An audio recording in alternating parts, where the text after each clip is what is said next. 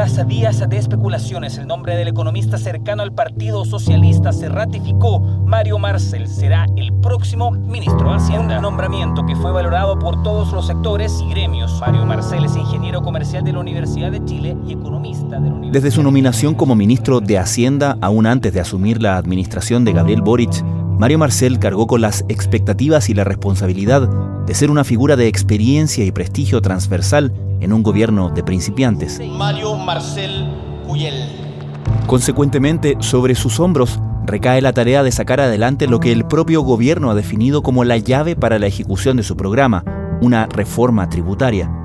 Por eso el inesperado golpe del pasado 3 de marzo fue tan fuerte, cuando la idea de legislar no alcanzó la mayoría simple y fue rechazada en la Cámara Baja. Desde entonces, el jefe de las finanzas ha emprendido conversaciones y negociaciones buscando apoyos para un segundo intento. Pero la pista se ha puesto cada vez más cuesta arriba. En el área política, las conversaciones con la oposición han acusado el cambio en la relación de fuerzas decretado por la elección de consejeros constitucionales del 7 de mayo, algo seguido por una serie de declaraciones fallidas intentando ejercer presión donde al parecer no tiene suficiente fuerza para hacerlo. Encima de todo, polémicas como la del fallido plan piloto del gas a precio justo y la de los millonarios aportes directos a la Fundación Democracia Viva, ligada al partido oficialista Revolución Democrática, han minado el discurso y la promesa de un uso eficiente de los recursos fiscales. En una conversación donde la frase reforma tributaria ha cedido protagonismo a la expresión nuevo pacto fiscal, Marcel tampoco ha tenido una pista fácil con los gremios empresariales, que desde un inicio han hecho ver que la propuesta del gobierno carece de medidas pro crecimiento en un momento difícil para la economía. Aunque las conversaciones han sido constantes, en las últimas semanas estos gremios han sido más enérgicos en rechazar un aumento de los impuestos, y hace un par de días el propio Mario Marcel acusó directamente a la Confederación de la Producción y el Comercio de un evidente cambio de posición y de actitud al tiempo que el presidente Boric calificó la postura de los grandes empresarios como un portazo. Efectivamente, el empresariado durante los últimos meses había estado en conversaciones con el ministro de Hacienda, el propio presidente de la Confederación de la Producción del Comercio y la presidenta de la SOFOFA se habían reunido con el presidente Boric, dando señales de que los empresarios y el gobierno estaban en buen camino para lograr un acuerdo en reforma tributaria. Y el mundo político se quejó mucho de eso. Y fue en ese momento cuando el empresariado tuvo que salir a aclarar que estas reuniones tenían más bien que ver con abrirse a una discusión que más que una negociación. Julio Nahuel periodista de Pulso de la Tercera, comenta hoy los factores en juego y las tensiones que van a determinar el destino de la reforma tributaria que busca sacar adelante el gobierno. El pacto fiscal que impulsa el gobierno está cada vez más cuesta arriba. Tiene un objetivo mayor, financiar parte de las promesas de campaña del mandatario, como saldar la deuda histórica de los profesores, condonar el crédito aval del Estado y el aumento de la PGU a 250 mil pesos. Desde la redacción de La Tercera, esto es Crónica Estéreo. Cada historia tiene un sonido. Soy Francisco Aravena. Es viernes 23 de junio. Esta fue probablemente la derrota más dura para Mario Marcel desde que llegó al Ministerio de Hacienda. Y si antes la pista para Mario Marcel estaba ya muy pesada, luego del 3 de marzo, cuando se rechazó la idea de legislar en la Cámara de Diputados de la reforma tributaria, definitivamente la pista se puso mucho más pesada.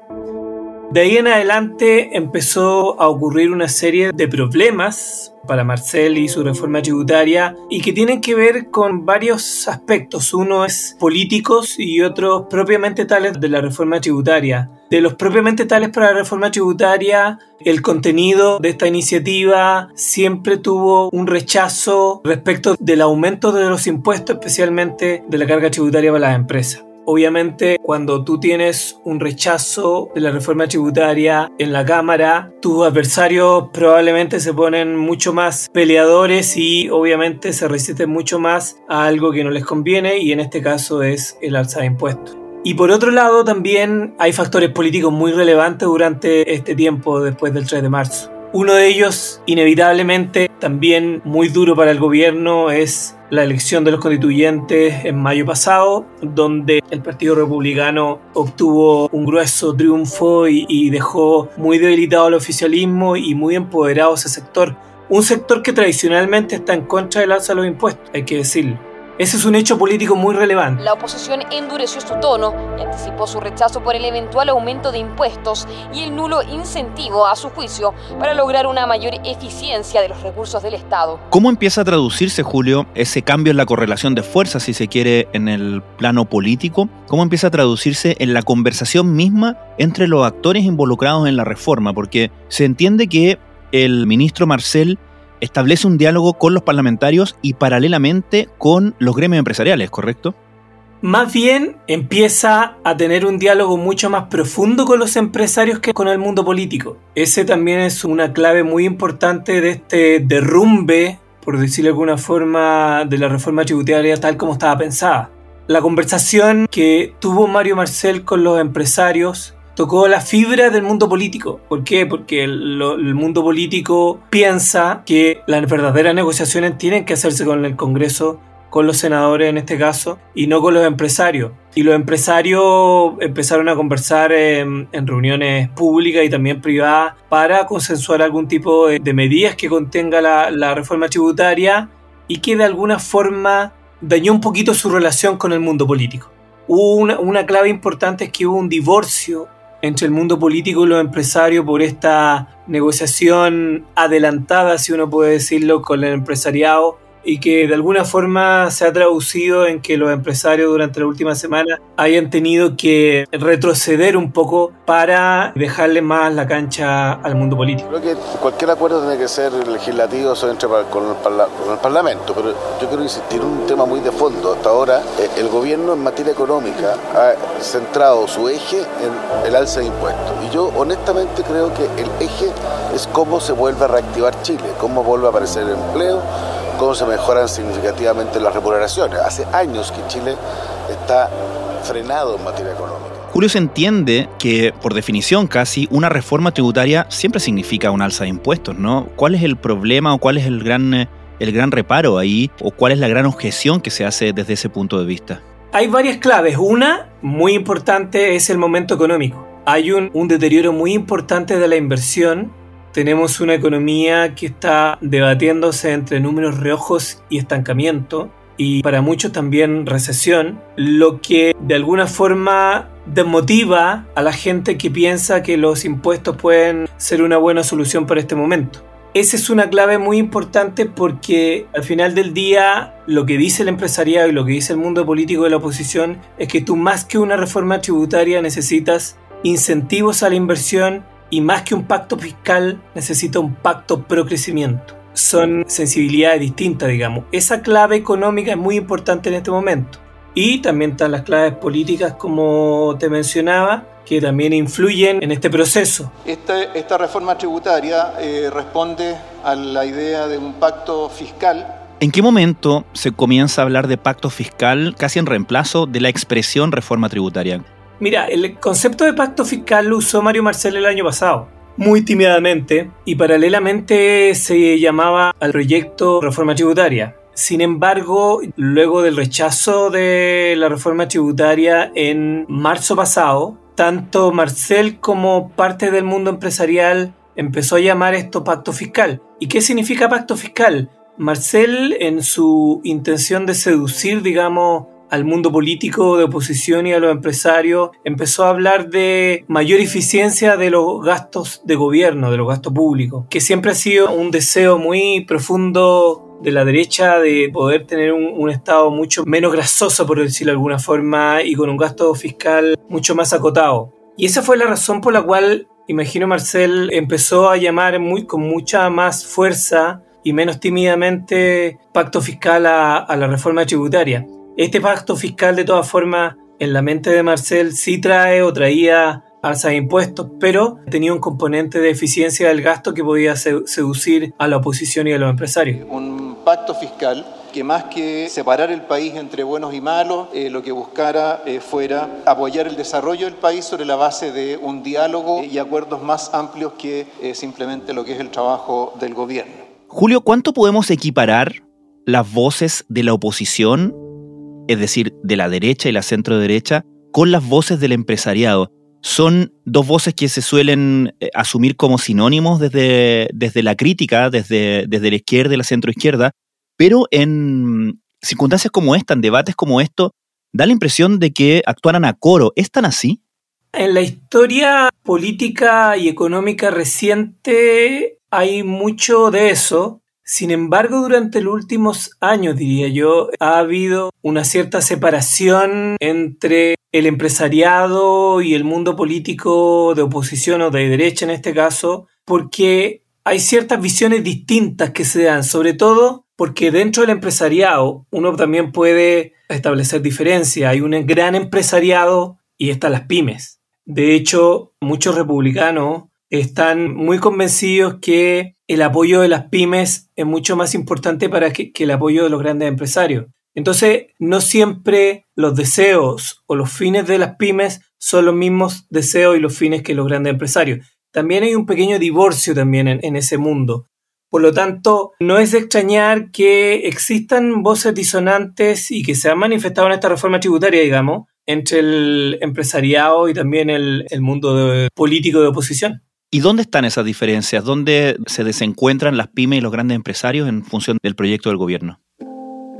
Por ejemplo, en algún minuto se discutió subir el impuesto corporativo era una conversación que era bastante reservada entre el mundo empresarial, diría que a fines del año pasado, a principios de este, y que de alguna forma estaban eh, negociando los grandes empresarios, pero que a las pymes molestó. Como te digo, lo que a veces es importante, trascendente o muy relevante para el gran empresariado otras no lo es tanto para el mundo de las pequeñas y medianas empresas en el país. Eso mientras en el mundo empresarial, a través de un comunicado, la CPC insistió en que recaudar por las vías de alzas tributarias o nuevos impuestos no es el camino adecuado. Hoy la economía chilena está estancada, lo que hace especialmente perjudicial aumentar la carga tributaria.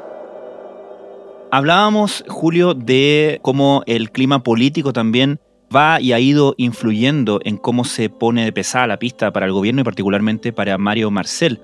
Hablamos también, me imagino, del el escándalo de las últimas semanas que tiene que ver con este aporte directo a una fundación, a democracia viva, y toda esta crítica y esta duda que se instala sobre cómo el propio Estado y el propio gobierno que está pidiendo más recursos gasta sus recursos, ¿o no? ¿Tiene un, ¿Tiene un impacto directo eso? Mira, aquí es muy interesante porque hay tres claves importantes de lo que ha sucedido durante la última, diría yo, durante el último mes, durante la última semana, y que involucran gasto fiscal o involucran eficiencia en el gasto público y que implican recursos públicos que es finalmente lo que tú quieres conseguir con una reforma tributaria. Uno es, efectivamente, el caso RD Democracia Viva, el otro caso relevante que ocurrió hace mm, un poco más de tiempo fue el gas a precio justo, si bien recuerda, claro. donde también hubo un cuestionamiento sobre el buen o mal uso de los recursos públicos. Esos dos hechos son un, un balazo a tu línea de flotación, en el sentido de que tú estás pidiendo mayores recursos vía reforma tributaria, pero el mundo político te dice, bueno, ¿en qué gastamos esos recursos y si lo estamos gastando bien?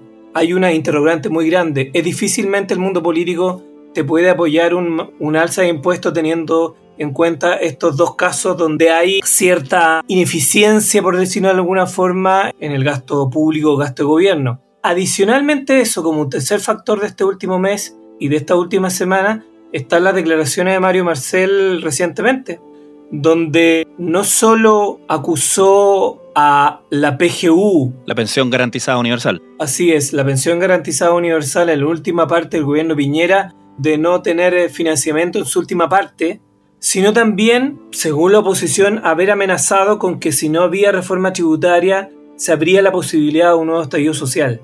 Esas dos declaraciones fueron una bomba para la oposición y al hablar con el mundo político de la derecha, la verdad no tienen muy claro cuál es la estrategia de Mario Marcel y por qué en este momento, donde tú tienes que entenderte con la oposición para ir adelante con una reforma tributaria, haya dicho o haya hecho ese tipo de declaraciones que son en realidad un enfrentamiento con la oposición. Bueno, si no se logra, creo que va a ser una gran frustración para el país. Y significa un riesgo, a mí me parece, de grandes magnitudes. O sea, si creemos que después del estallido social el país puede seguir adelante sin cambio en materia de gastos, sin un mayor esfuerzo tributario y para algunos incluso sin una nueva constitución, si creemos que podemos hacernos los lesos respecto de lo que ocurrió en aquel momento, creo que es una receta para que volvamos a repetir esa experiencia. A estos factores se atribuye, Julio, aquello que el ministro de Hacienda, Mario Marcel, acusó en los últimos días como un cambio de actitud de la Confederación de Producción y el Comercio? Lo que pasa es que efectivamente el empresariado durante los últimos meses había estado en conversaciones con el ministro de Hacienda, el propio presidente de la Confederación de la Producción del Comercio y la presidenta de la SOFOFA se habían reunido con el presidente Boric dando señales de que los empresarios y el gobierno estaban en buen camino para lograr un acuerdo en reforma tributaria. Y el mundo político se quejó mucho de eso. Y fue en ese momento cuando el empresariado tuvo que salir a aclarar que estas reuniones, digamos, tenían más bien que ver con abrirse a una discusión que más que una negociación. Y que realmente el mundo empresarial no negociaba, sino el que negociaba era el mundo político efectivamente hubo un cambio de tono, hubo un cambio en los énfasis del mundo empresarial y donde me imagino que tuvo mucho que ver el, mundo político de derecha. ¿Y qué significa en esta mesa de negociación, Julio, el hecho de que el presidente sí haya estado reunido con representantes de organizaciones de micro, pequeñas y medianas empresas. ¿Fue de alguna manera un modo de mostrar una cierta división del empresariado en torno a esto? Yo creo que el presidente y el ministro están haciendo lo correcto, o sea, tienen que reunirse con todos los actores sociales posibles, sea empresarios grandes, sea empresarios chicos, sean organizaciones sociales, sea la CUT, todo lo posible porque finalmente este proceso de reforma tributaria es un proceso de seducción. El tema es, y aquí hay un, un, tema mucho más de fondo, es si es que efectivamente la reforma tributaria muere, que es muy posible, o que al menos no exista tal como fue concebida, ¿quién paga el costo político? Mm. Entonces, el tema de fondo es qué tan llano tú te muestras a conversar, qué tanto te muestras en acuerdo con gobierno. Entonces también imagino que la etapa que viene es entender si es que los platos rotos de no tener reforma tributaria lo paga más el gobierno o lo paga el mundo empresarial o lo paga la derecha. A propósito, para seguir en el tema del ministro Marcel, ¿usted ha hablado con él sobre la reforma tributaria? Sí, he hablado varias veces. El debate, sin embargo, se ve aún más complejo en el Congreso, donde se rechazó la primera reforma tributaria de Boric. Si nosotros no vemos un cambio de actitud, va a ser muy complejo poder confiar y conversar con el gobierno en materias tan delicadas como es el tema tributario. Creo que todavía estamos a tiempo que la derecha se abra a conversar esto y no poner excusa, poner excusa. Un plan de rescate a la economía, proyectos de inversión, una invariabilidad tributaria, además de una agenda de productividad, son algunos de los puntos necesarios a incorporar para que Chile vamos se sienta a conversar. Creo que es eh, evidente del tenor de esa carta que ha habido un cambio de actitud o de posición respecto del pacto fiscal. Estás escuchando Crónica Estéreo, el podcast diario de la tercera. Hoy, el periodista de pulso Julio Nahuelgual comenta el difícil panorama que enfrenta el ministro de Hacienda, Mario Marcel, para sacar adelante la reforma tributaria.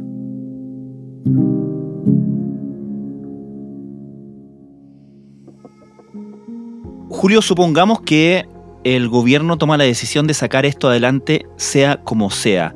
Cuando, por ejemplo, le piden eh, desde la oposición y desde el empresariado un pacto fiscal que ponga énfasis en la eficiencia en el gasto y en las medidas pro crecimiento, por ejemplo, y el presidente dijera, demos lo que sea necesario dar para sacar adelante esta reforma. ¿Cómo sería esa reforma? ¿Concretamente se sabe qué es lo que está pidiendo en ese sentido la oposición y el empresariado para dar su visto bueno a esta reforma?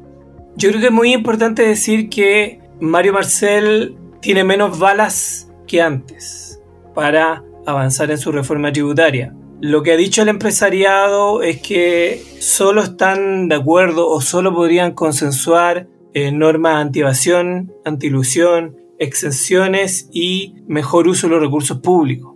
El gran tema ahí de fondo es si al gobierno, uno, le alcanza esos recursos para avanzar eh, en su programa y dos, si políticamente le es suficiente para convencer a todo su espectro político de que hizo una reforma tributaria. Esas variables son muy importantes en este sentido. Visto de otra manera, al gobierno tampoco le sirve cualquier tipo de reforma tributaria, ¿no? No, porque si es una reforma tributaria muy superficial de, alguna forma, también tú tienes expectativas que llenar, y no solo expectativas externas, sino también expectativas internas de tu, de tu coalición de gobierno. Es como volver a este viejo cuento de en la medida de lo posible, digamos. Y esa en la medida de lo posible hoy día es evasión y ilusión y eliminación de ciertas exenciones y algo de eficiencia de los recursos públicos. Eso es lo posible hoy día en términos de reforma tributaria, que ya no sería una reforma tributaria, sino me ven sería un pacto fiscal, algunos dicen que puede ser una reformita, y para serte honesto, en el mundo político no hay agua en esa piscina para otra reforma mucho más grande.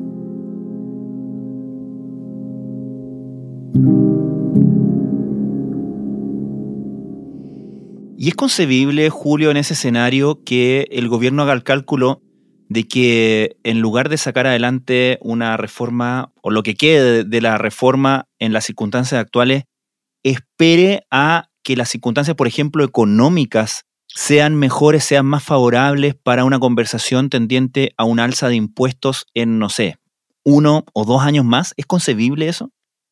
Es más difícil, pero no imposible. existen cálculos políticos que te hablan de que el gobierno incluso podría insistir con una reforma tributaria en marzo del próximo año, con un nuevo proyecto, y que este evidentemente debiera ser mucho más acotado que el, rechazado en marzo de este año, y que también te pueda financiar que algo muy importante para el gobierno, que es la reforma de pensiones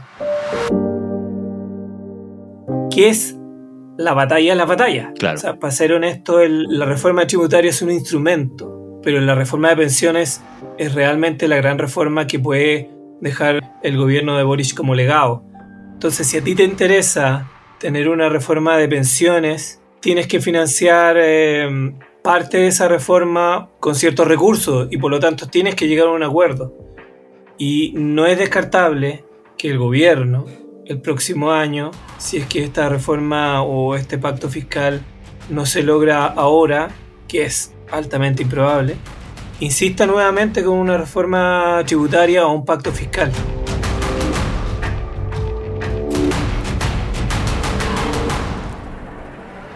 Julio muchísimas gracias por esta conversación.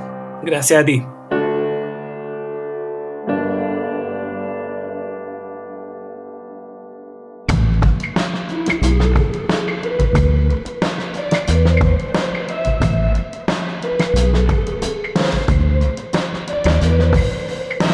Crónica Estéreo es un podcast original de La Tercera. La edición y conducción es de quien les habla, Francisco Aravena. El diseño y postproducción de sonido son de Michel Poblete. Nuestro tema principal es Say Again de Citadel. Escucha todos nuestros episodios en Spotify o en tu plataforma favorita de podcast y en latercera.com. Nos encontramos el martes en una nueva entrega de Crónica Estéreo. Cada historia tiene un sonido. El podcast diario de la tercera.